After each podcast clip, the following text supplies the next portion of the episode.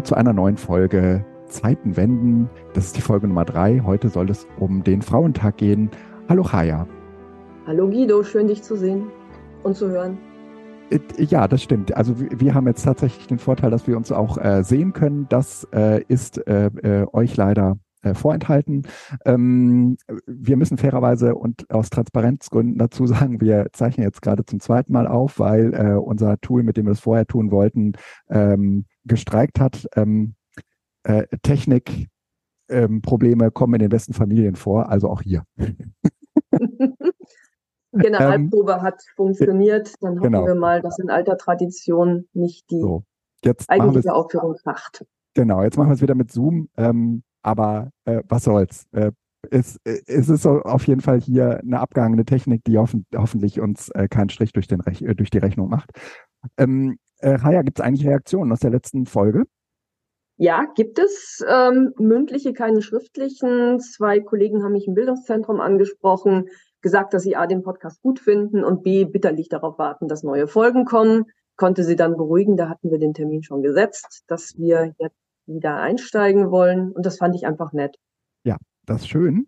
Ähm, äh, ich habe persönlich keine Reaktion so be äh, be äh, bekommen, so wie du, ähm, aber ich äh, kann aus dem Maschinenraum unseres kleinen Podcast-Projekts berichten und sagen, wir haben ungefähr so 400 Downloads äh, im Moment pro Episode. Das hängt immer so ein bisschen davon ab, wie lange sind die Folgen schon äh, online. Je länger, umso mehr äh, Zuhörende haben wir natürlich, weil viele das natürlich irgendwann später ähm, hören und äh, ja, wie gesagt, je mehr Zeit verstreicht, umso umso äh, mehr haben natürlich auch die Folge gehört.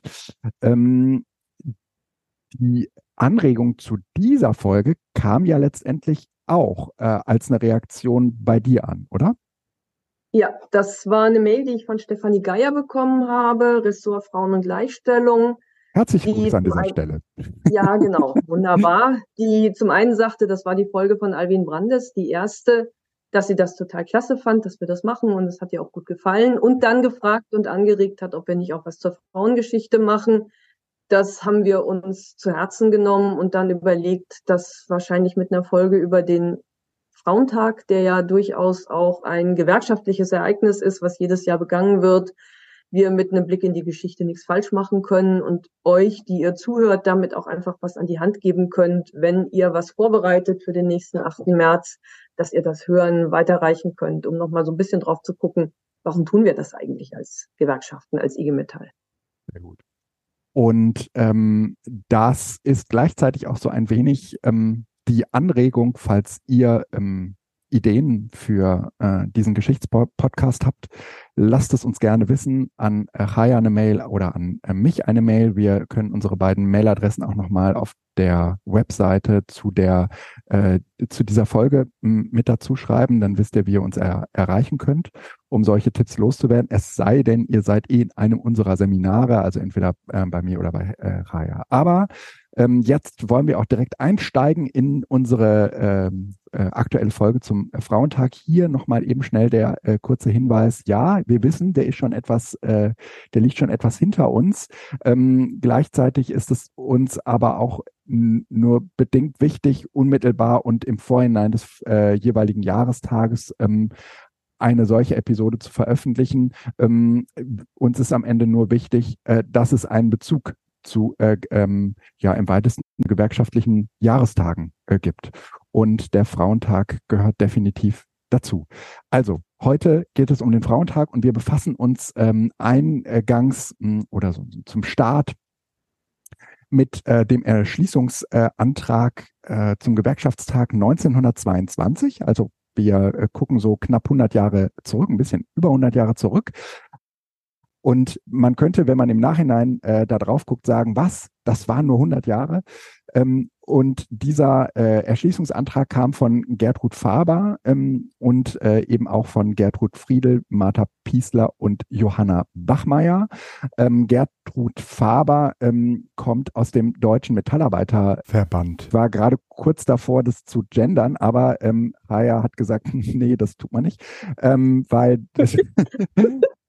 da waren Frauen natürlich auch drin, aber sie waren nicht die Subjekte, die sich da selbstbewusst präsentieren konnten. Ja. Also es ist so eine Doppelung. Einerseits äh, geringerer, Organisa geringerer ähm, Grad an beruflicher Tätigkeit, anders als zum Beispiel bei den Textilarbeiterinnen, was so klassische Frauenberufe waren. Und andererseits aber auch, ja, klassische Familienstrukturen, Frauen, Schwierigkeiten mit Bildung und andere mehr. Also es war insgesamt schwierig, Frauen zu organisieren. Und am Anfang hatte der DMV 32.000 Mitglieder, so Pi mal Daumen. Da waren 330 davon Frauen. Also mhm. wirklich wenig. Ihr könnt euch jetzt im Prozentrechnen üben. Und dann gibt's noch mal so eine Zahl von 1912, also kurz vor dem Ersten Weltkrieg. Da war der DMV bei über, ein, über einer halben Million. Mhm. Und 27.000 Frauen waren organisierte Mitglieder. Mhm. Was das auch mit den Beschäftigungsverhältnissen zu tun hat, das kann man dann an den Mitgliederzahlen während des Ersten Weltkrieges sehen. Männer an der Front, Frauen haben die Männer bei der Arbeit in den Fabriken ersetzt, schlechter bezahlt unter schlimmeren Rahmenbedingungen. Aber da schnellt der Organisationsgrad hoch auf 22 Prozent des DMV. Mhm. Also ist, ist logisch, viele Männer sind dann auch ausgetreten, wenn sie an der Front waren. Ja. Die Frauen haben sie dann eben nicht nur im Betrieb ersetzt, sondern auch in der Mitgliedschaft. Mhm. Mhm. Äh, genau. Und äh, eben äh, diese äh, Frauen haben 1922, äh, also nach dem Ersten Weltkrieg, einen äh, Gewerkschafts, auf dem Gewerkschaftstag einen Erschließungsantrag vorgelegt, in dem es im Kern um, ich sag mal, vier Punkte ging. Ähm, zum einen die alte und nach wie vor auch immer noch nicht eingelöste Forderung gleiches Geld für gleiche Arbeit, wobei äh, das eben genau auf das einzahlt, was äh, du ja eben schon gesagt hast. Ähm, die wurden halt zu schlechteren Bedingungen, äh, vor allen Dingen auch zu geringeren Entgelten eingestellt. Und äh, das ähm, kann man, äh, das, das fand die selbstverständlich nicht gut. Und ähm, da, das ist sozusagen ähm, im Haupttext des Antrags auf, auf jeden Fall auch nochmal äh, erklärt, ähm, dass man äh, dem sozusagen äh, bei, beikommen muss oder dass man da sozusagen auch zu anderen ähm, äh, zu anderen Gehältern kommen muss. Und dann äh, gibt es m, hm, drei Unterpunkte dieses Antrags. Der ähm, erste bezieht sich ähm, so äh, darauf, dass es einmal im Jahr eine Frauenkonferenz geben sollte. Ähm, also dass sozusagen den, äh, den, der Anzahl der weiblichen Mitgliedern auch äh, Rechnung getragen wird und dass die sozusagen einen eigenen äh, Ort brauchen, um sich in der Arbeiterinnenbewegung auch äh, in Abgrenzung von äh, den Männern positionieren zu können. Ähm, da schwingt, ehrlich gesagt, das müsstest du vielleicht gleich im Nachhinein nochmal ähm, irgendwie so ein, so ein bisschen aufgreifen. Da schwingt natürlich auch so ein bisschen so ein innergewerkschaftlicher, ähm, so eine innergewerkschaftliche Auseinandersetzung zwischen Männern und Frauen mit. Ja, als ähm, sei das schon auch ganz okay, dass die ein bisschen weniger verdienen bisschen sehr viel weniger verdienen.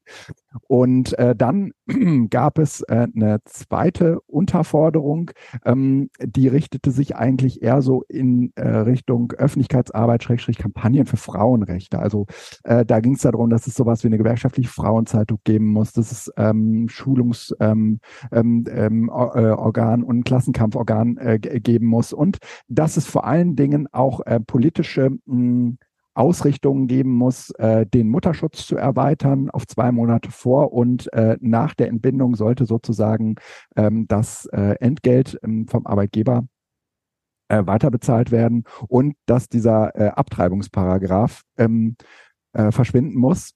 Das äh, hört sich tatsächlich so ein bisschen an, als würde das äh, heute ähm, äh, irgendwie äh, in einem äh, in, als eine gewerkschaftliche oder eine politische Forderung aufgestellt werden, ist schon äh, sehr lustig, aber es ist äh, witzigerweise 100 Jahre her oder traurigerweise muss man sagen 100 Jahre her.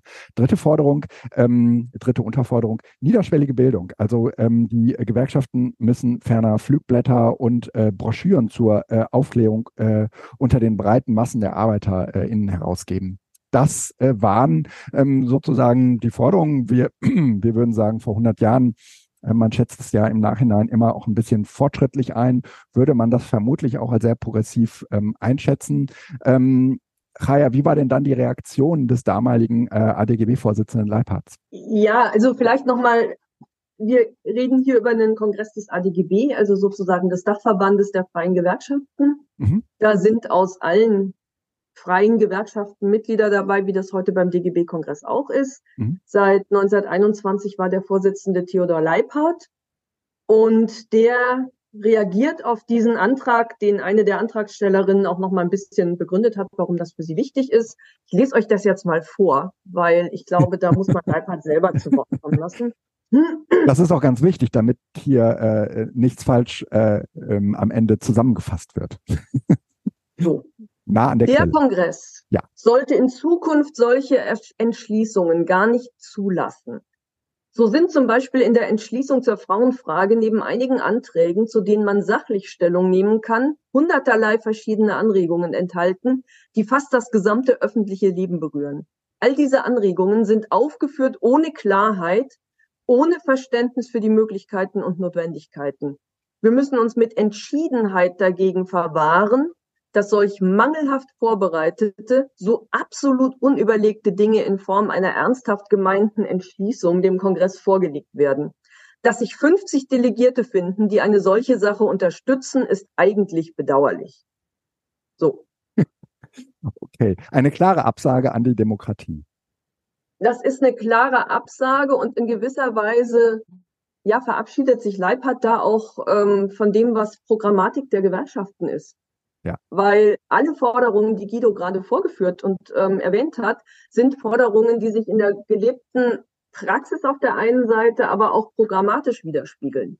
Die aber in dem Moment, in dem sie als Antrag auf eine Gewerkschaft formuliert werden, auf, auf dem Gewerkschaftstag formuliert werden, deutlich werden, dass sie natürlich auch in die Machtposition der Männer, Männer kratzen. Und man kann davon ausgehen, dass die erste, die Hauptforderung, dass man nach der Demobilisierung der Männer die Frauen aus den, die verheirateten Frauen aus dem Betrieb entlässt, damit die Männer wieder an ihre ihnen gehörenden Arbeitsplätze zurückkehren können, was unter anderem auch mit der Unterstützung der Betriebsräte, die es zu dem Zeitpunkt ein knappes Jahr gab, erfolgt ist, etwas ist, was natürlich direkt ins, ins Herz der dort anwesenden Delegierten und damit dann auch Theodor Leiphards ähm, gegangen ist und auf diese Rechte zu formulieren und darauf zu beharren, hätte bedeutet, dass man da auch ganz grundsätzlich was verändern muss. Ja. Interessant also, ist, ja. Äh, äh, nee. äh, nur ganz kurz, also ähm, es gibt ja auch, also aus heutiger Perspektive ähm, betrachtet, ist das natürlich Hanebüchen, äh, was äh, Leipert da formuliert. Aber ähm, ich wollte noch mal so den Zeitgeist ähm, reinholen aus dieser Zeit. Du hast es äh, ja gerade schon so ein bisschen angedeutet. Die Männer wollten sozusagen äh, an ihre angestammten Plätze im Betrieb äh, zurück, äh, den ja übergangsweise, übergangsweise, es war wahrscheinlich irgendwie so die Vorstellung, die Frauen eingenommen haben und sich ähm, äh, ja da ja offensichtlich ähm, äh, wie, wie genau kann ich mir das vorstellen? Also wie hat, wie, also Frauen sind dann entlassen worden, dann sind die Männer wieder eingestellt worden? Ja. Krass. Okay. Und, und sie sind ähm, entlassen Frauen, worden, damit man die Männer wieder einstellen kann. Also der Entlass, sind, was, das ja, war der Entlassungsgrund. Also, das war der Entlassung. Also diese Demobilmachungsverordnung ähm, einmal von 1919 und dann ist nochmal 1920 eine hinterhergeschoben worden, sagt glasklar, ich übersetze das jetzt mal, einen Anspruch auf die gut bezahlten Facharbeiterjobs in den Betrieben haben die Männer. Verheiratete Frauen, das ist der nächste Punkt, geben quasi mit ihrer Verehelichung den Anspruch und das Recht auf eigene Berufstätigkeit aus. Mhm. Und die Männer sind diejenigen, die sie ernähren. Ja. Und ja, das ist okay. zwei, also es, es, gibt immer diese Argumentation auch mit dem Haushaltsvorstand, mhm. der dann logischerweise nur ein Mann sein kann. Mhm. Und ähm, das zieht sich durch. Also es gibt auch im DMV eine gestaffelte Mitgliedsbeitragslogik. Mhm. Und die wiederum hat Auswirkungen darauf, was man für Unterstützungsleistungen bekommt, wenn man in Not gerät oder wenn man aus unterschiedlichen Gründen Ausfall hat. Und die Frauen kommen nie in den Genuss, den höchsten Beitrag zu bezahlen, der ihnen dann auch die Möglichkeit gibt, ähm, hohe Ersatzleistungen zu erhalten. Okay. Mhm. Also sind, äh, formulieren das auch, adressieren das auch immer wieder Mitglieder zweiter Klasse. Und das wird, also an einem Punkt kann man das auch ganz exemplarisch deutlich machen. Es gibt relativ wenig Bildungsangebote für Frauen, dann auch in Bad Dürrenberg. Das ist die Gewerkschaftsschule des Deutschen Metallarbeiterverbandes. Und eine Kollegin, die dort zu einem, ich glaube, sechs Wochen Kurs war, die hat in einem Schreiben bei der Einladung zugesprochen bekommen, dass der DMV 85 Prozent des ähm, Lohnes ersetzt. Das war so ein Schreiben, was an alle rausging. Mhm. Und de mhm. facto hat sie nur 40 bekommen. Mhm. Und dann hat sie nach Stuttgart, damals saß der DMV noch dort, ähm, geschrieben und gefragt, ob da vielleicht möglicherweise ein Fehler passiert ist. Mhm. Und ihr ist dann geantwortet worden, dass sie als verheiratete Frau ja durch das Einkommen ihres Mannes auch versorgt sei und sie deswegen nicht den Anspruch auf die volle Lohnersatzleistung hat, wie das für Männer der Fall war, die als Haushalts- und Familienvorstände in einer anderen Situation ja. Äh, ich, äh, mich würde interessieren, äh, die, die Arbeitgeber fanden das doch vermutlich äh, äh irgendwie doof, oder? Weil die, ähm, äh, die, die mussten jetzt plötzlich die Löhne wieder erhöhen für die, für die Männer, die da neu reinkamen. Oder ist das sozusagen auch Teil des Zeitgeistes, dass man sagt, das ist uns die Sache wert? eher letzteres. ähm, ja. Ja. Also das war, nein, die Arbeitgeber hatten das ja auch, diese Demobilmachung war ja von den Arbeitgebern auch mit unterschrieben worden. Ja. Aber jetzt wird Von daher war das auch durchaus deren ja. Stil. Ja. Die Männer, also muss man jetzt auch sagen, viele Männer hatten eine Facharbeiterausbildung und ja. ähm, das war für die Arbeitgeber dann vermutlich auch der Punkt zu sagen, ja, und ja, ich finde das Wort Zeitgeist immer schwierig, weil, weil es gibt auch anderes, da komme ich gleich drauf zu sprechen, aber es gibt ja. so, eine, so eine vorherrschende Haltung und Meinung, die auch gerade sehr bürgerlich geprägt ist, dass die Frauen bitte zu Hause bleiben und sich um, um die Kinder kümmern sollen und die Männer sind im Betrieb. Mhm. Und ähm, das ist auch in vielen Köpfen von gewerkschaftlich organisierten Männern und zum Teil natürlich auch Frauen. Das mhm. muss man sich jetzt nicht so tun, als würden alle Frauen mit roten Fahnen auf der Barrikade stehen und mhm. dafür kämpfen, dass sie, dass sie die gleichen Möglichkeiten bekommen. Aber das ist die Vorstellung, die auch immer wieder formuliert wird, auch in den Kongressen. Man sollte doch eher dafür kämpfen, dass die Löhne der Männer steigen, damit sie in der Lage sind, die Familie zu ernähren. Und dann muss man diese Schmutzkonkurrenz der Frauen im Betrieb nicht aushalten. Das heißt, je besser die Männer verdienen, desto weniger ja. notwendig ist es für die Frauen zu arbeiten. Ja. So, das ist, das ist so eine, das ist so eine vorherrschende Meinung, die dann auch, das, das klingt auch so durch die Worte von Leiphardt durch. Da wird auch deutlich, also in der Art, wie er argumentiert, im Frauen sind, äh, im Prinzip sind Frauen irgendwie so, ja, emotionale Kreaturen, nicht intellektuell, nicht in der Lage, wirklich für die wirklich harten Themen und Fakten einzustellen. Also, mhm. das mit, ähm, er sagt ja im Prinzip, das ist wirr, was ihr da wollt. Ja, ihr seid nicht in der Lage, wirklich zu denken. Und das hat man auch früher immer. Also, was ich meinte mit dem Kritischen, es, es gab auch andere Haltungen und Meinungen. Also, jemand, der, der ganz stark sich für die Frauenrechte stark gemacht hat, ist Karl Legin. Der war Vorsitzender der Generalkommission der Gewerkschaften vor 1918. Der hat sich dafür eingesetzt, dass schon 1904 Frauenagitationskommissionen eingesetzt worden sind. Also, dass man hingeht und versucht, Frauen explizit an, also Ansprachenkonzepte sagen wir heute. Und hat auch ein erstes Arbeiterinnensekretariat eingerichtet, was also auch dieses Thema hatte, Frauen zu werben. Also im Prinzip heute sowas wie das Ressort Frauen und Gleichstellung. Die waren aber nicht so wahnsinnig erfolgreich. Also die Zahlen habe ich ja vorher genannt. Da wurde dann argumentiert, also ewig viele Artikel auch drüber geschrieben, naja, das liegt halt in der Natur der Frau. Die ist so emotional, die kann sich nicht für diese harten Themen begeistern und ist nicht in der Lage, dann wirklich einen nüchternen Arbeitskampf zu führen. Frau halt, da muss man immer einen starken Mann daneben stellen. Und dann ist die Frage, ob sich das überhaupt lohnt, die Frauen zu argumentieren. Aber dass jemand wie Karl Legin das Ganze unterstützt hat, macht deutlich, da gab es auch andere Haltungen innerhalb der Organisation. Und dann gibt es noch zwei interessante Punkte, die ich gerne sagen soll.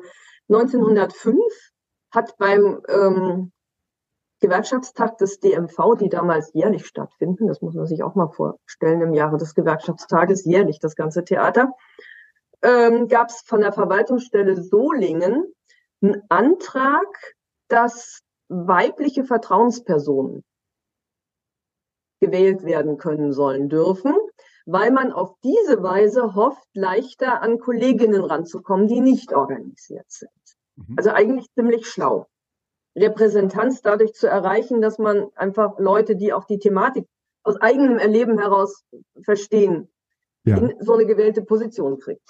Aber wir haben die Rechnung nicht genau, wir haben die Rechnung nicht ohne die Männer gemacht. Nö, Material an den Vorstand. Also Material an den Vorstand heißt, wir haben es gelesen und weiter werden wir uns damit erstmal nicht beschäftigen. Ja. In dem Fall. Und dann prescht eine Geschäftsstelle, also damals Verwaltungsstelle vor.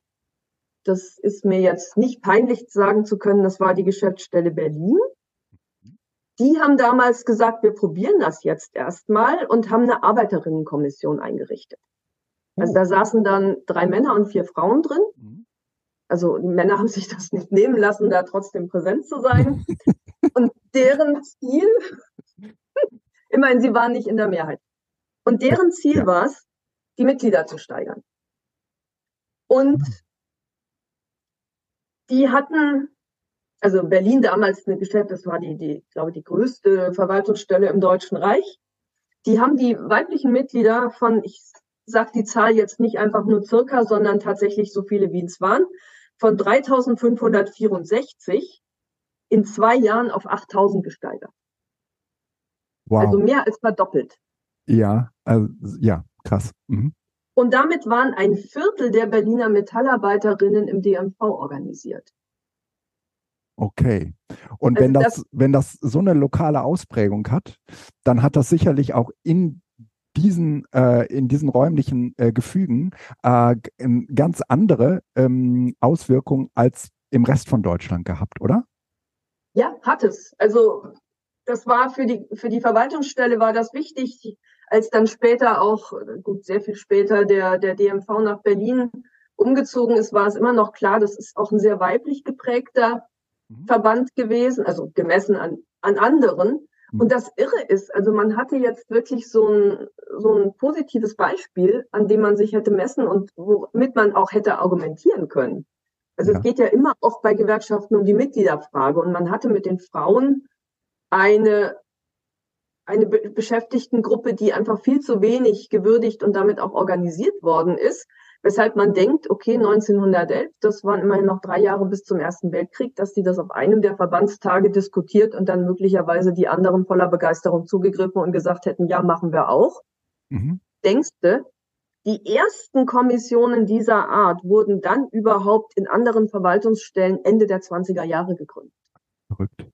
So weit, da war dann die Weltwirtschaftskrise. Äh, so, so viel früher. Early Adopter würde man sie nennen. Ja. ja. ja. Krass. Ja. Ähm, und sag, ist es dann sozusagen auch erklärbar, dass Berlin den äh, Frauentag äh, zu einem Feiertag erklärt hat, ja in den anderen Bundesländern. Also das hat, da gibt es keine Korrelation. Nee, nee, nee, nee, die, die damals ich versuche so langsam leben ja heute nicht mehr. Ähm, nein, äh, nein, ne? das, also dass wir okay. seit 2019 den Frauentag als gesetzlichen Feiertag haben, das hat eher was mit der damaligen ähm, Regierungskoalition zu tun. Ja. Rot-Rot-Grün und der Überlegung, dass wir sind in Berlin ja nicht so gebenedeit mit Feiertagen im Vergleich zu eher südlicheren Bundesländern. Ja. Und dass man dann in Berlin in der Stadt mit einem sehr geringen Anteil religiös organisierter Menschen gesagt hat, nicht noch einen weiteren christlichen in dem Fall Feiertag. Also das war die Zeit, wo nachdem der Reformationstag einmal ausnahmsweise bundesweit Feiertag war und viele Bundesländer dann gesagt haben, gerade im Norden, okay, den, den schnappen wir jetzt und behalten uns den. Und dann hat Berlin gesagt, äh, das lässt sich hier nicht so richtig erklären und abbilden. Lasst uns lieber nach einem Feiertag suchen, der auch zivilgesellschaftlich was ähm, bedeutet. Und dann war der 8. Mai in der Diskussion, ist dann aber verschoben worden mit dem Hinweis, das wäre eher ein bundesweiter Feiertag. Und dann hat man sich auf den Frauentag geeinigt. Mittlerweile hat Mecklenburg-Vorpommern nachgezogen. Ja, ich, ich versuchte eigentlich nur so ein bisschen überzuleiten zu ja, ja. dieser, dieser äh, heißt es eigentlich Entschließung oder Erschließungsantrag? End, oder? Entschließung. End. Ja. ja. Dieser ja, ja. Erschließungsarbeit ist was anderes. Ja, stimmt. dieser, End, dieser Entschließungsantrag ähm, von 1922 den, äh, und die Reaktion äh, von Leiphardt. Äh, wie ist denn jetzt daraus eigentlich der Frauentag hervorgegangen? Also warum haben wir, warum haben wir diese beiden Quellen ausgewählt? Das würde mich auch interessieren. Ja, also man kann bestimmt auch ganz viel Positives über Leiphardt sagen, aber ähm, Der Frauentag zum Beispiel ist nicht aus Leipzig hervorgegangen. Nein, das, das Verrückte an der ganzen Geschichte ist, dass 1922, elf Jahre nach, ist, nachdem das erste Mal groß im Deutschen Reich der Frauentag begangen worden ist. Das heißt, wir haben so eine parallele Geschichte. Also wir haben den Frauentag, der zumindest in den, in den Jahren bis 1914 in Deutschland auch eine große Massenwirksamkeit hatte, maßgeblich von gewerkschaftlich organisierten Frauen und Sozialdemokratinnen organisiert. Und wenn man sich fragt, warum machen sie das, dann gibt es viele Antworten. Aber ein Mosaiksteinchen ist eben auch, dass sie sich immer wieder mit den Männern in der eigenen Organisation auseinandersetzen müssen. Das ist jetzt nicht der Hauptleitpunkt. Aber es macht einfach deutlich, wie groß die Schwierigkeiten waren, gegen die sie ankämpfen mussten. Der, das erste Jahr, in dem der Frauentag begangen wurde, war also der, war also 1911? In Deutschland und in der Schweiz und in ein paar anderen Ländern ja. Mhm. Da gab es einen ähm, Beschluss, der ähm, dazu geführt hat, dass da eben zum ersten Mal zu Demonstrationen aufgerufen worden ist. So, und da müssten, mussten wir auch nochmal einen Cut machen. Äh, wir sind in der Zwischenzeit zwei Wochen weiter. Hallo Chaya. Ähm, der, äh, die Technik hat versagt, wie es dann so ist. Und äh, als wir äh, fertig waren mit der Aufzeichnung, haben wir festgestellt, dass äh, Zoom äh, nur bis Minute 27 herstellen konnte. Und dann mussten wir ein bisschen hin und her schnibbeln. Und äh, jetzt setzen wir praktisch wieder bei der Frage ein, ja, wie ist denn jetzt aus diesem Entschließungsantrag der Frauentag hervorgegangen? Ja, hallo Guido, nur ein gut Hi. abgehangener Podcast ist ein guter Podcast. Ach, das ist so bitter. Ähm, ja. ja. aber äh, steckst du nicht drin. Technik äh, ist, ähm, äh, es ist ja, furchtbar. Hm? Stärker als wir, aber ja. wir machen jetzt weiter und ja. Ähm, ja, gucken auf, nachdem wir uns so ein bisschen mit der Situation der Frauen in den Gewerkschaften beschäftigt haben, auf die Frage des Frauentages. Mhm deine Überlegung war ja, dass aus diesem Antrag quasi der Frauentag hervorgegangen ja. ist. Und das wirklich Spannende an der Geschichte ist, dass es den Frauentag schon länger gab. Also im Prinzip ist auch vor dieser, dem Antrag. Ja, vor dem ah, Antrag. Okay. Ja, ja. Okay. Mhm. Also der Frauentag ist eine ähm, in gewisser Weise gewerkschaftspolitische, frauenpolitische Tradition.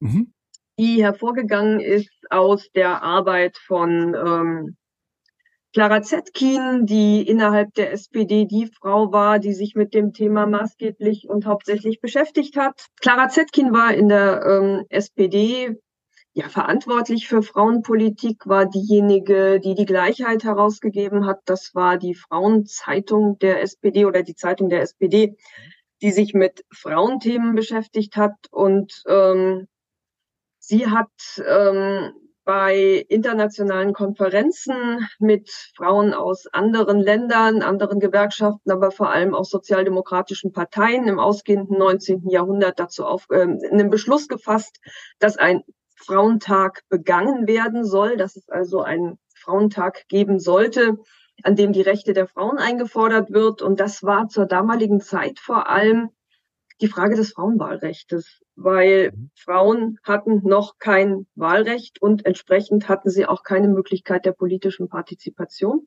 Mhm. Und bei der Forderung um den Frauentag ging es dann darum, neben Gleichberechtigung, Gleichbezahlung und anderem eben auch das Frauenwahlrecht einzufordern, damit Frauen über ihre eigenen Geschicke bestimmen können. Und zum ersten Mal hat der Frauentag dann tatsächlich 1911 stattgefunden, damals noch am 19. März, aber nicht nur in Deutschland, sondern auch in anderen Ländern. Und ähm, das ist deutlich vor dem Ersten Weltkrieg. Mhm.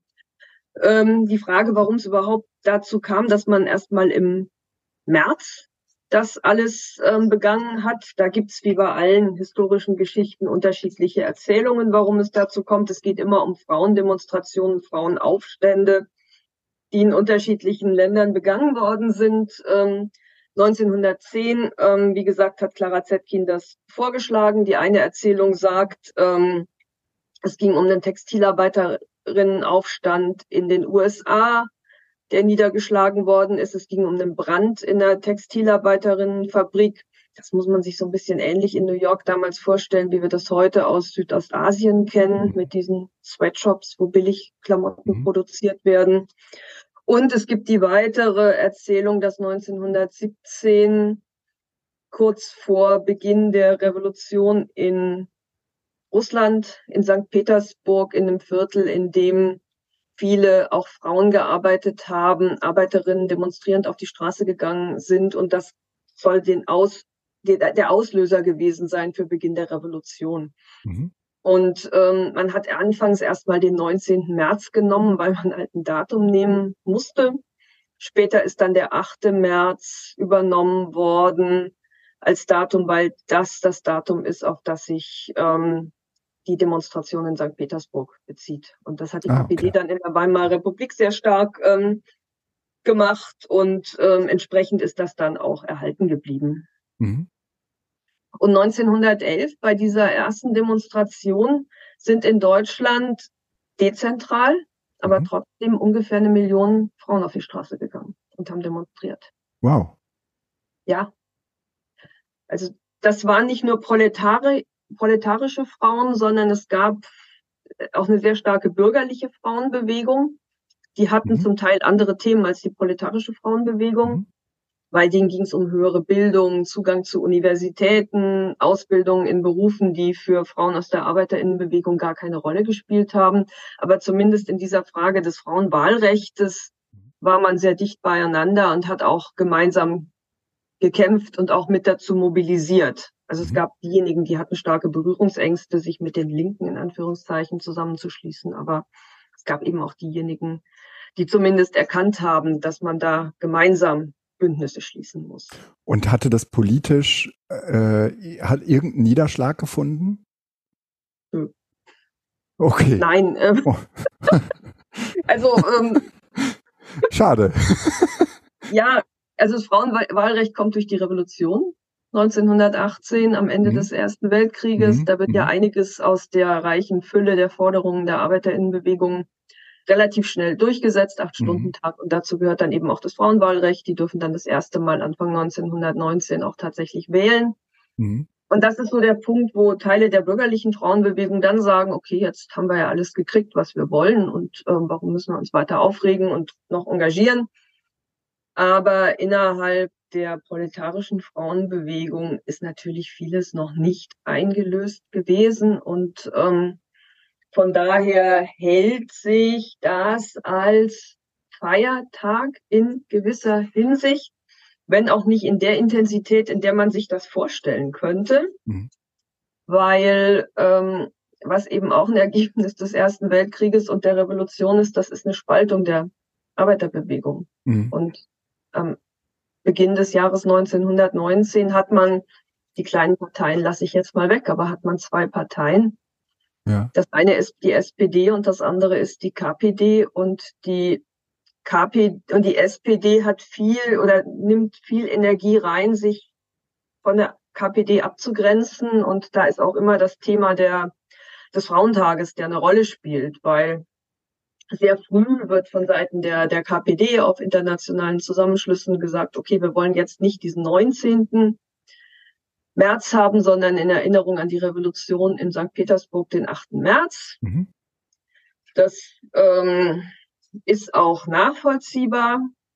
Dann gibt's auch, ja, und dann, dann gucken die Sozialdemokratinnen natürlich, hm, jetzt haben wir uns gerade in Unfrieden getrennt und jetzt gemeinsam zu solchen Fragen aufzurufen, das, das kann schwierig werden. Und es gibt auch innerhalb der SPD Leute, die sagen, na ja, jetzt haben wir das Wahlrecht, jetzt brauchen wir eigentlich ähm, keinen keinen eigenen Frauentag mehr, sondern wir versuchen in den jeweiligen Gremien, in denen wir uns befinden, unsere Forderungen durchzusetzen. Mhm. Ähm, auch die Gewerkschaften, die freien Gewerkschaften, die sehr stark sozialdemokratisch geprägt sind, oder das sind sozialdemokratische Gewerkschaften, sind zögerlich und trotzdem gibt's immer wieder auch Thematisierung des Frauentages. Es geht jetzt eben hauptsächlich um Frage von Bildung, gleicher Lohn für gleiche Arbeit. Es geht um die Frage des ähm, Abtreibungsparagraphen. Das ist mhm. nach wie vor illegal. Kampf um den Paragraphen 218 steht in der Weimarer Republik sehr stark im Mittelpunkt. Also alleine 1931, da haben wir die Zahl davon, sterben 44.000 Frauen an illegalen Abtreibungen. Mhm. Und das ist ein proletarisches Problem, das ist kein bürgerliches Problem, weil da die Möglichkeit besteht, dafür zu bezahlen, während das für Frauen ohne Geld eben nur die Möglichkeit irgendwelcher, ja, Engelmachen, Engelmacherinnen nannte man die Frauen, die das ja. gemacht haben, dann in Hinterhöfen in, unter nicht wirklich ausreichend hygienischen Bedingungen durchzuführen. Ja. Mutterschutz war ein Thema. Ähm, das sind ja dann auch all die Dinge, die wir in dem Antrag sehen. Ja? Genau, ja, ja das im Prinzip spiegelt sich der Antrag in den Forderungen durch. Mhm. Und ähm, ja, man ruft schon auch dazu auf, aber die KPD ist eben die Partei, die in der Weimarer Republik ähm, ganz stark in den Vordergrund tritt und mhm. die diese Themen auch adressiert. Ähm, das hat bestimmt auch damit zu tun, dass Clara Zetkin aus der SPD in die KPD gegangen ist und ah, damit die mhm. Tradition mhm. mit in die Partei reingetragen hat, ähm, worauf die SPD sich dann einigt und die Gewerkschaften machen mit. Man umschifft so ein bisschen den 8. Mai und macht immer irgendwelche Frauenveranstaltungen im März. Mhm und ähm, einigt sich dann auf, Frauen, auf eine Frauenwoche. Also kann damit auch so ein bisschen sein, eine ganze Woche, nicht nur einen Tag. Und ja, ja, ähm, ja, das sind dann eher Veranstaltungen, während die KPD durchaus auch zu Kundgebungen aufruft, mhm. zu Demonstrationen.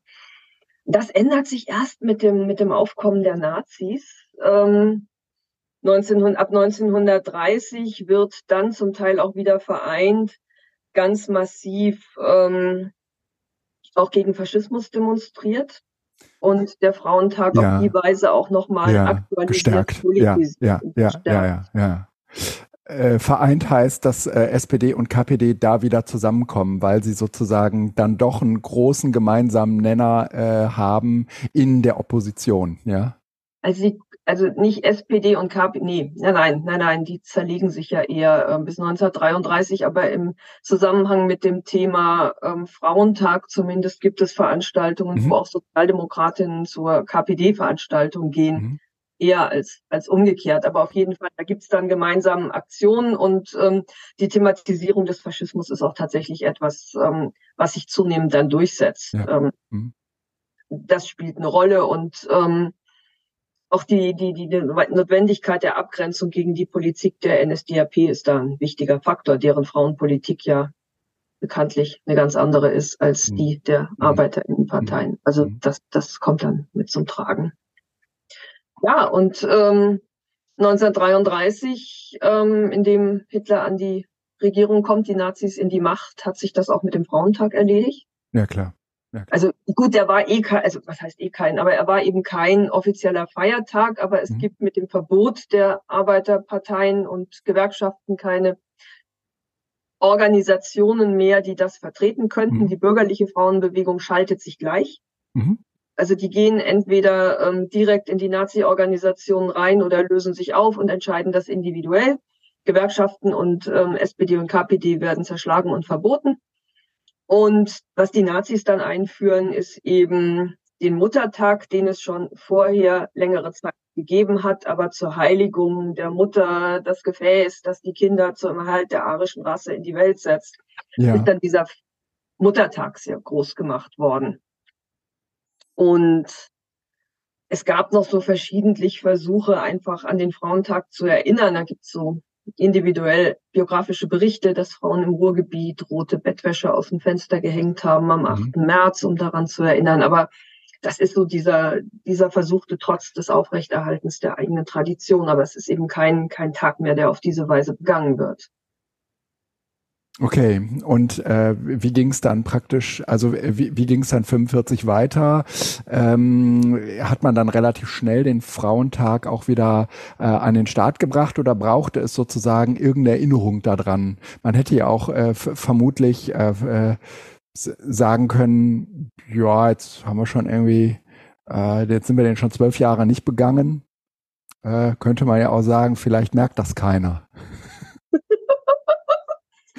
Naja, die, die, die Geschichte der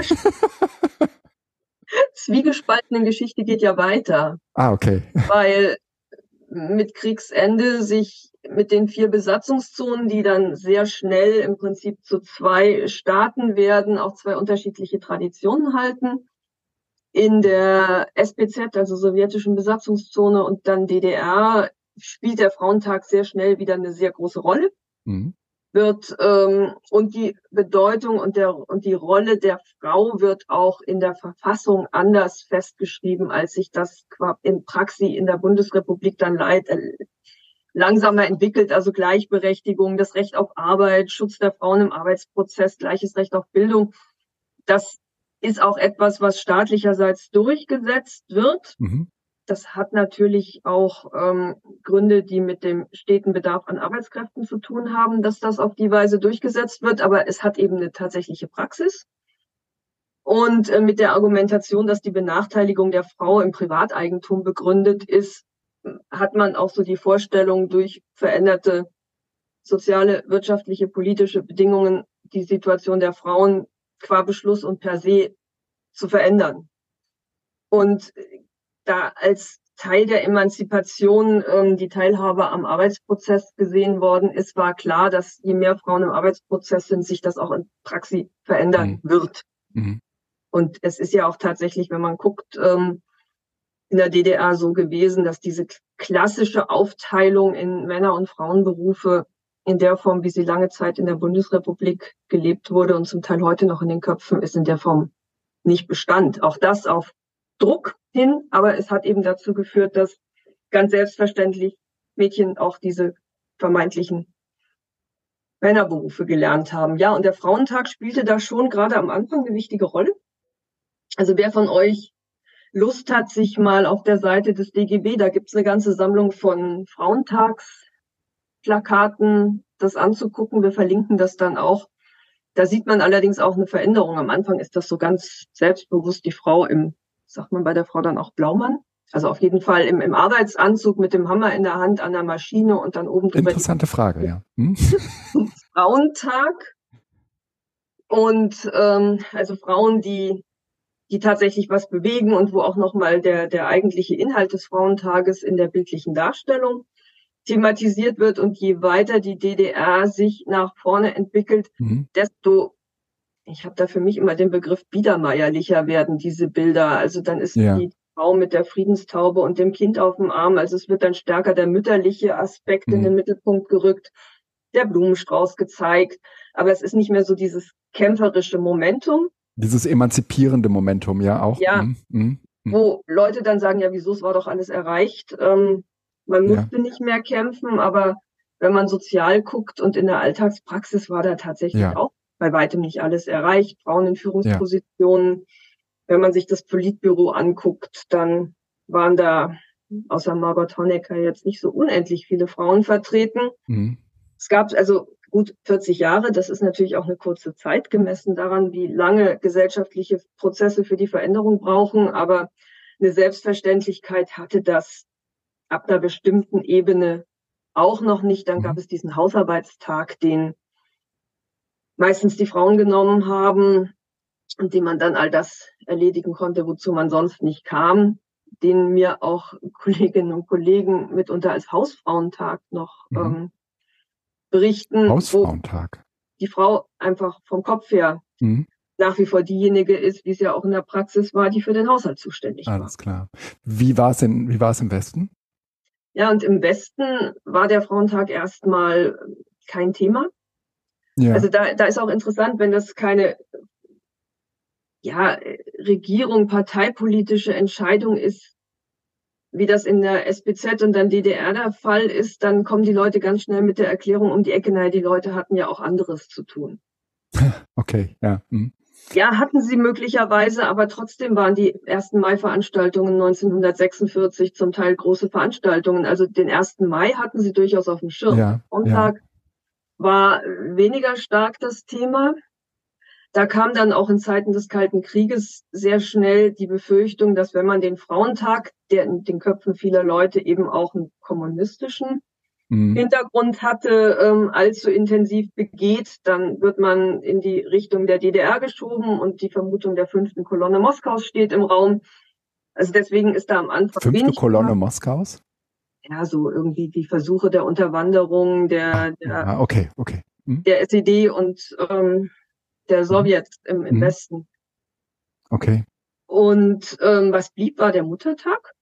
Also das hat ja auch nach wie vor im Westen stärker als im Osten eine hohe Bedeutung. Der wurde begangen und war nach wie vor so zur Ehre der Mutter, der Frau ungebrochen. Ja.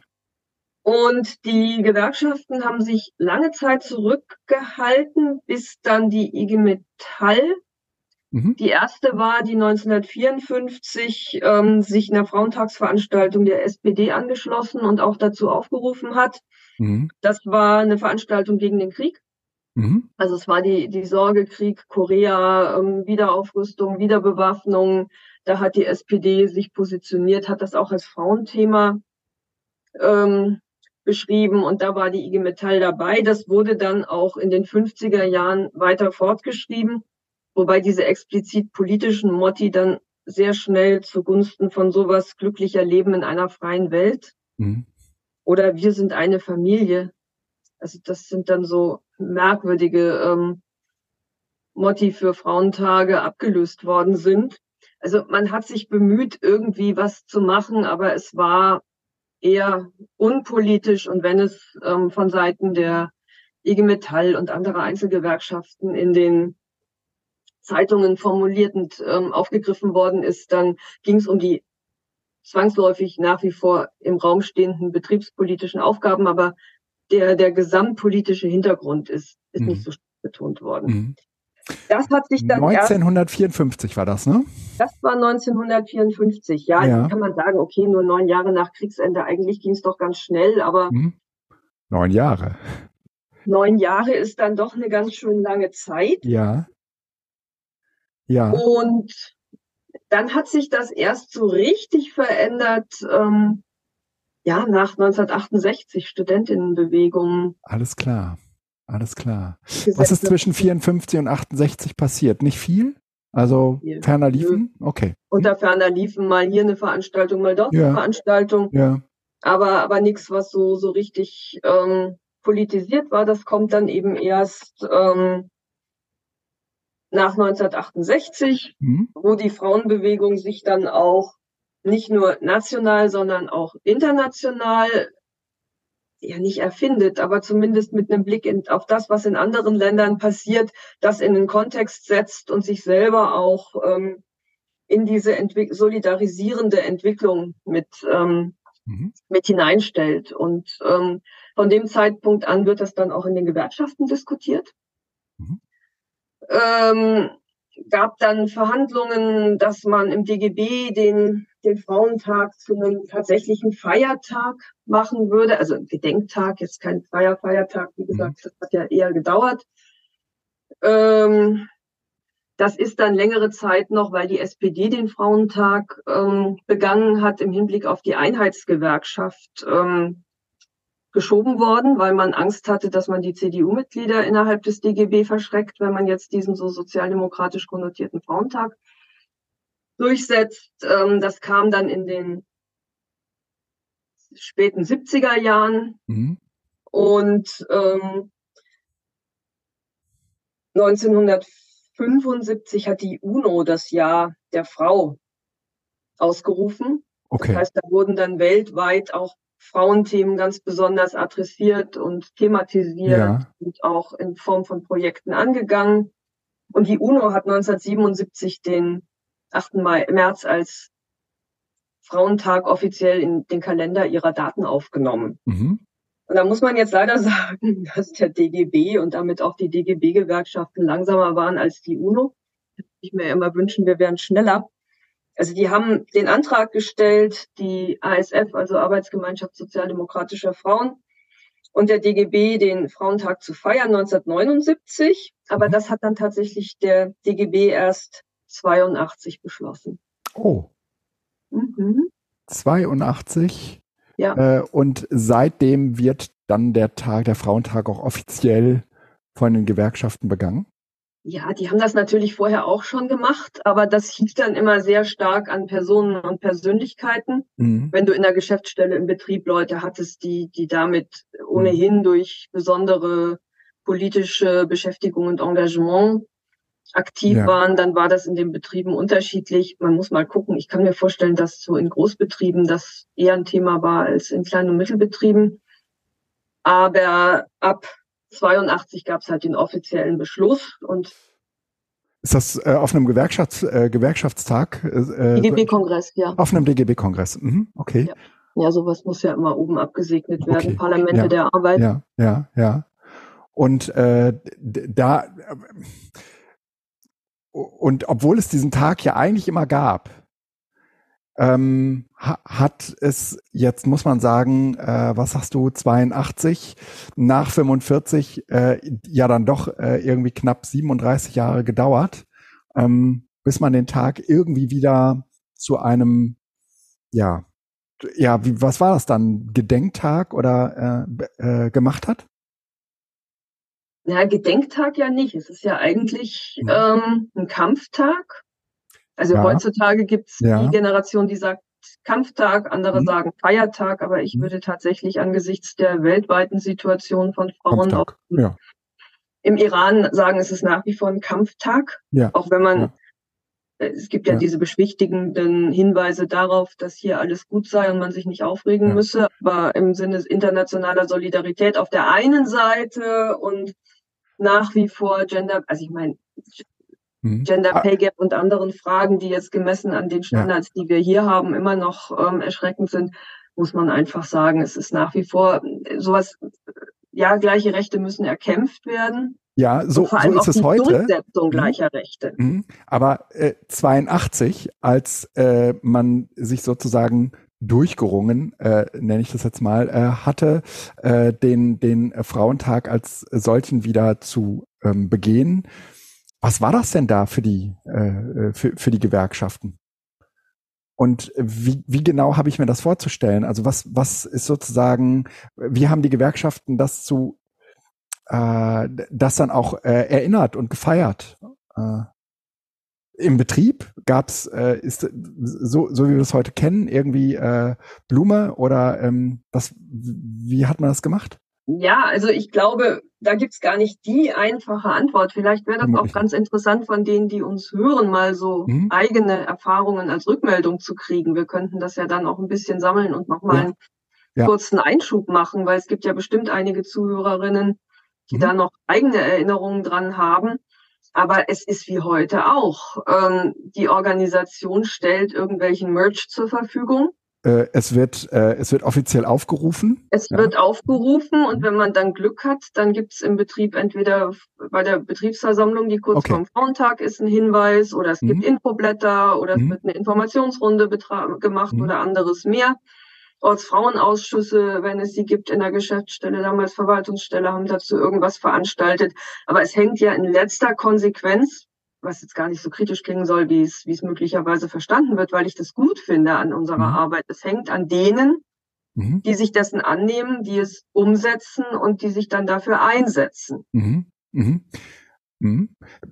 Ähm, gibt es aus deiner Sicht eigentlich so eine so, so einen notwendigen Zusammenhang zwischen Frauentag auf der einen Seite und gewerkschaftspolitischer Arbeit auf der anderen Seite? Also wäre es nicht theoretisch auch denkbar, dass ähm, äh, auch, auch äh, der, der Frauentag außerhalb, sagen wir mal, der gewerkschaftlichen ähm, Sphären so im, so im klassischen Politikfeld äh, hätte sich verorten können? Also äh, vor allen Dingen jetzt sozusagen in Anlehnung an dieses äh, Frauenwahlrecht, das er kämpfte. Okay, das war jetzt, ähm, mhm. das, das war jetzt durch, aber es hätte ja durchaus auch ein politischer Anspruch sein können, ähm, der sich jetzt nicht unmittelbar an so eine Gewerkschaftspolitik heftet, oder? Und ist das ja, nicht erklärungswürdig? Ich, ja, ich denke schon, dass der Frauentag, wie wir ihn heute begehen, etwas ist, was aus der politisch fortschrittlichen Ecke mhm. kommt. Mhm. Mhm. Weil gerade aus dem Verständnis der bürgerlichen Frauenbewegung ja mit dem ja. erreichten Frauenwahlrecht vieles dann auch möglich war. Und dann kamen nochmal Bildungsfragen, Aufstiegsfragen dazu. Aber gerade diejenigen, die in der Arbeitswelt verhaftet sind, die häufig ja auch männlich geprägt war und ist in vielen Bereichen. Gerade wenn ich jetzt nochmal auf unseren Organisationsbereich gucke, das ist bei Verdi und in anderen Teilen natürlich anders.